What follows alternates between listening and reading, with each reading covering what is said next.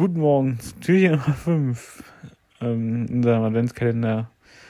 Und ähm, ich hoffe, ihr habt genauso viel Spaß wie wir an dem Projekt. Ähm, und äh, heute rede ich über einen meiner Lieblings-Tarantino-Filme. Geht um The Hateful Eight. Wir haben ja letztens schon mal mit Tarantino geredet in der Folge. Und äh, heute ein paar Fakten nochmal, die ich sehr gut finde. Unter anderem ähm, geht um die Gitarre, die während des Films zerstört wird.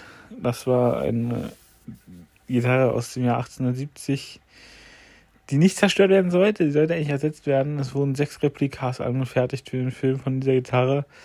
Aber das hat man Kurt Russell leider nicht mitgeteilt äh, rechtzeitig.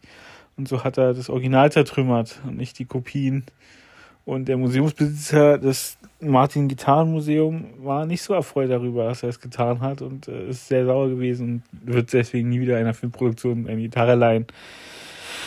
Ähm, und ähm, das, das Drehbuch wurde vorher veröffentlicht, leider Gottes. Und so ähm, kann man leider, ähm, so wäre es fast nicht dazu gekommen, dass der Film, dass der Film entstanden ist. Weil der ähm, weil Tarantino den Film danach nicht mehr drehen wollte, wurde dann ähm, von Samuel. Jackson doch dazu überredet. Und der, der letzte Fakt, den ich euch heute präsentiere, dazu ähm, eigentlich war es vorgesehen, dass der Film äh, die Fortsetzung zu Django Unchained in der ersten losen Skript, äh, ersten losen Skript.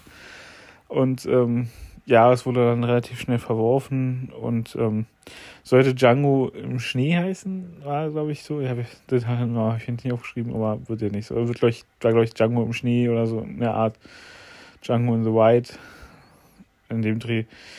Ja, und damit wünsche ich euch heute viel Spaß und äh, wünsche euch viel Spaß morgen mit Alex und äh, wir hören uns übermorgen wieder zum nächsten Fakt. Ciao.